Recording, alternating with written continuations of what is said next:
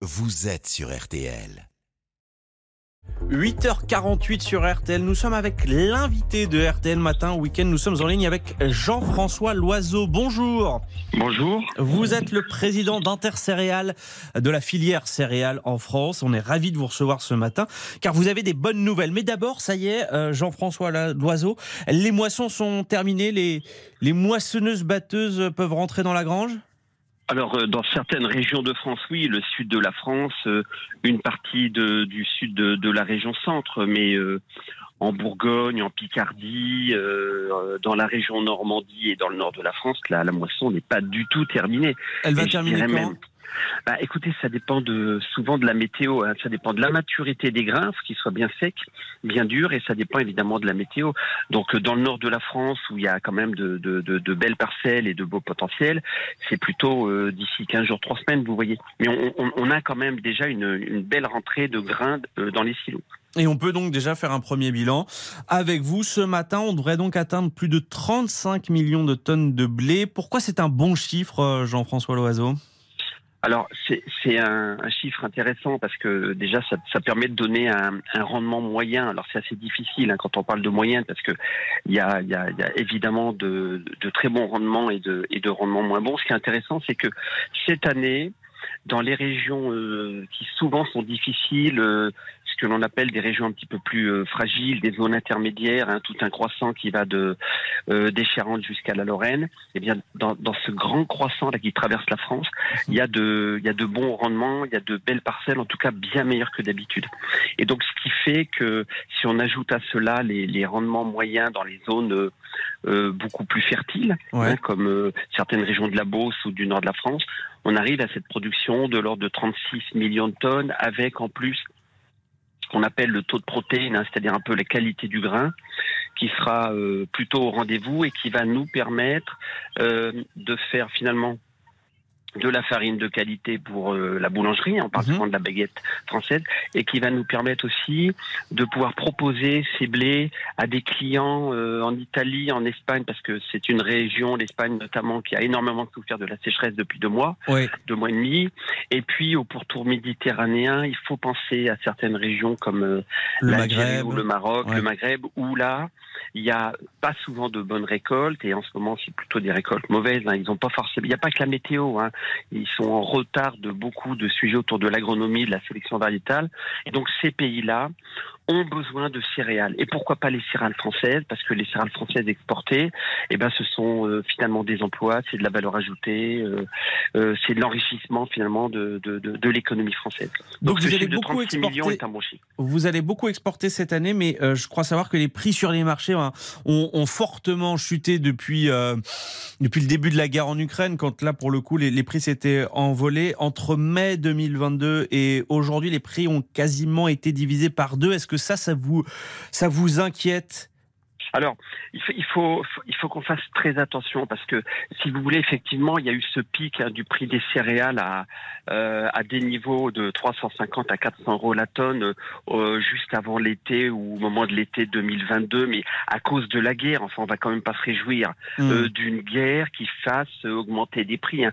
Ça a été cette guerre finalement d'abord un cataclysme pour les Ukrainiens et puis surtout, on a bien vu que toute l'économie, toutes nos économies, même européennes, dépendaient énormément de régions comme l'Ukraine, parce que nous étions en très forte dépendance de produits manufacturés. Et donc, euh, ce qui est important, c'est de, de, bien partager le fait que euh, pour un agriculteur, pour un meunier, pour un boulanger, euh, pour un malteur, pour un exportateur de grains, il y a des coûts de production, hein, des, des coûts inhérents aux charges sociales, à l'achat de la matière, etc., etc qui font que euh, il faut un prix d'équilibre. Hein. Si le prix est trop élevé, c'est bon pour l'agriculteur, mais c'est mauvais finalement à la fin pour l'industriel euh, qui doit valoriser. Et puis si le prix est bas, eh bien l'agriculteur, lui, euh, il peut pas vivre correctement. Donc le bon prix d'équilibre, euh, il est, euh, il a été au cours du mois de décembre, décembre, janvier. Là, il est trop bas. Le prix est trop bas pour la filière céréalière et notamment pour les agriculteurs.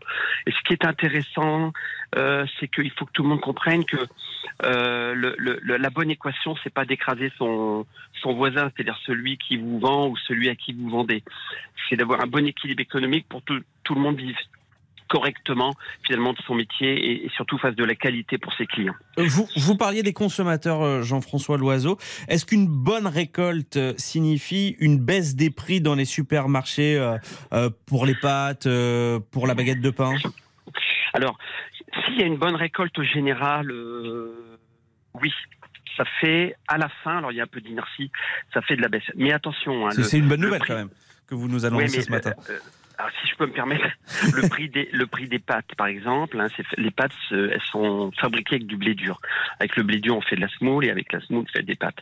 Le premier pays producteur de, de blé dur au monde, c'est le Canada. Donc si vous faites une belle récolte française et que le Canada euh, fait une mauvaise récolte, mhm. euh, vous pouvez quand même avoir des prix euh, assez hauts parce que le marché directeur il est canadien. Par contre, si vous avez une mauvaise récolte en France, il y a un marché canadien très productif, si je peux dire, eh bien là les prix vont s'effondrer. Faut toujours regarder qui, est le, le, leader, vous voyez, qui est le référent. Donc en, blé dur pour les pâtes, c'est le Canada. Donc ils ont une récolte euh, qui est euh, correcte, mais qui va pas être extraordinaire. Et en blé tendre, il ne faut pas oublier que des pays comme la Russie, l'Ukraine, alors je parle pas de l'Inde, des États-Unis euh, ou de la Chine, hein, qui sont de gros producteurs, mais le, marché directeur, c'est-à-dire là où se fait le prix, c'est en Russie et en Ukraine.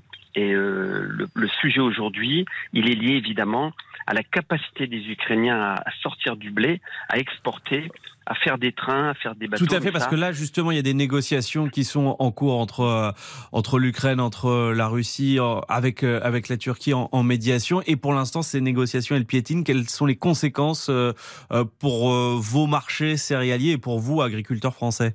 Alors ça, c'est un point très important, c'est-à-dire que si les négociations euh, se passent mal, s'il y a fermeture du fameux corridor, hein, c'est-à-dire en fait la, possibilité de sortir des bateaux de la mer Noire, donc d'Ukraine, hein, de Russie, euh, ils peuvent le faire parce qu'ils sont en escorte militaire.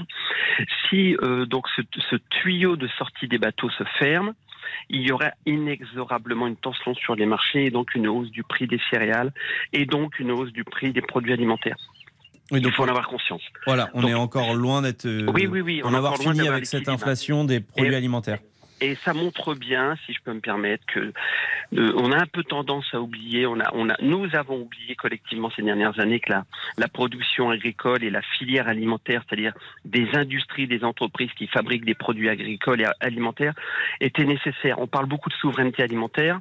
On parle d'indépendance agricole et alimentaire c'est le moment en France et en Europe de réintroduire un, euh, un vrai schéma directeur, euh, de politique générale, comme on l'a fait il y a plusieurs années, comme on le fait dans la défense, dans la médecine, euh, dans l'aviation. Il faut en France un vrai schéma directeur de politique agricole et alimentaire et qualitative. Et on peut le faire en décarbonant, en utilisant moins de chimie. Tout est possible. C'est une question de volonté et de moyens. Le message est bien passé sur RTL. Merci beaucoup, Jean-François Loiseau. Merci. Très bonne journée à vous. Je, vous le, je le rappelle, vous êtes le président d'Intercéréales. C'est la filière céréales en France. Merci d'avoir répondu à nos questions. Dans